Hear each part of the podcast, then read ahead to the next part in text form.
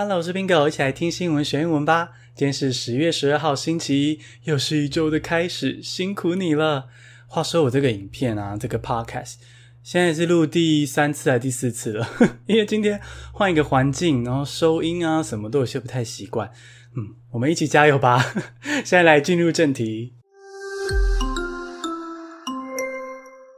第一个单字是 surpass，s u r p a s s，surpass。超越是比较正式的用语，在第三十八集就教过，今天复习一下。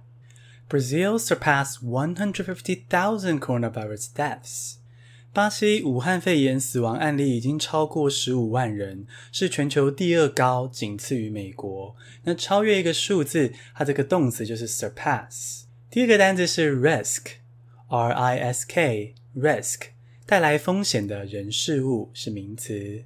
White House physician said Trump is no longer a transmission risk。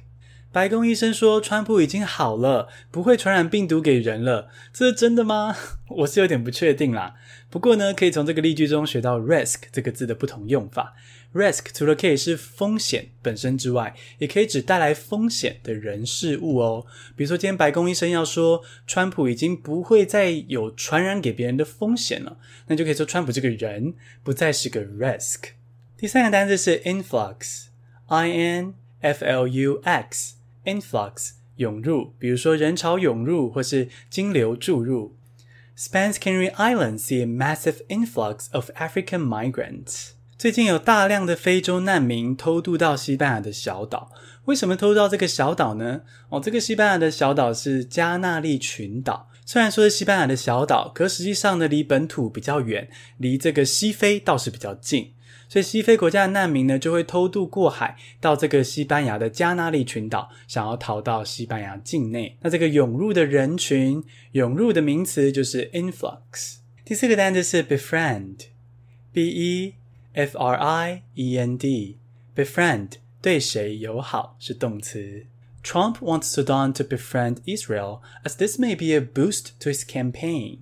第四则新闻来看以色列跟阿拉伯世界的冲突。我们都知道以色列是美国的盟友，被安插在阿拉伯世界，所以阿拉伯国家对以色列普遍来说是蛮反感的。现在川普要寻求非洲国家苏丹来认可以色列的存在。诶，为什么是去寻求一个非洲国家的认可啊？这不是跟阿拉伯世界的冲突吗？就是因为苏丹在非洲的右上角，那非洲再往右边就是阿拉伯世界了。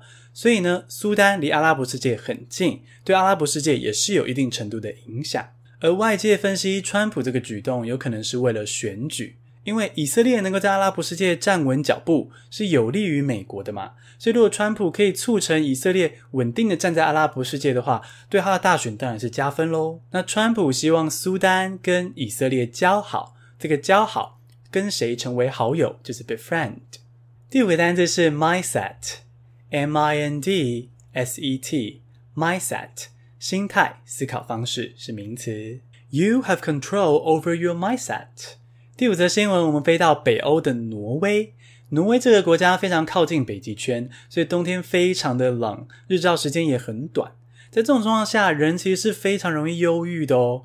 不过啊，挪威人的心理健康状态却比其他欧洲国家来得好诶，哦，比一些更南边、更温暖的欧洲国家还要来得健康哦。那这是为什么呢？有份调查就说，可能是因为挪威人很懂得去期待冬天的美好哦，比如说冬天才能滑雪啊，冬天在暖炉边喝热可可很幸福诶，好，或者纯粹这种很冷的时候躲在被窝这种温馨舒适的感觉，挪威人会去期待这个。而调整了这个心态之后呢，心理健康。就有所改善，所以如果你面对一些比较不开心的人事物啊，也可以试着稍微调整看看心态，调整一下 mindset 哦。简单复习一下今天的单字。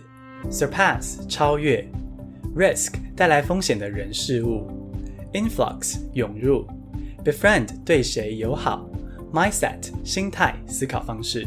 恭喜你，今天学了五个单字，还听了五则国际大事。你喜欢这样听新闻学英文吗？希望你可以订阅我们的频道，并且为我们留五颗星的评价。谢谢收听，下次通勤见。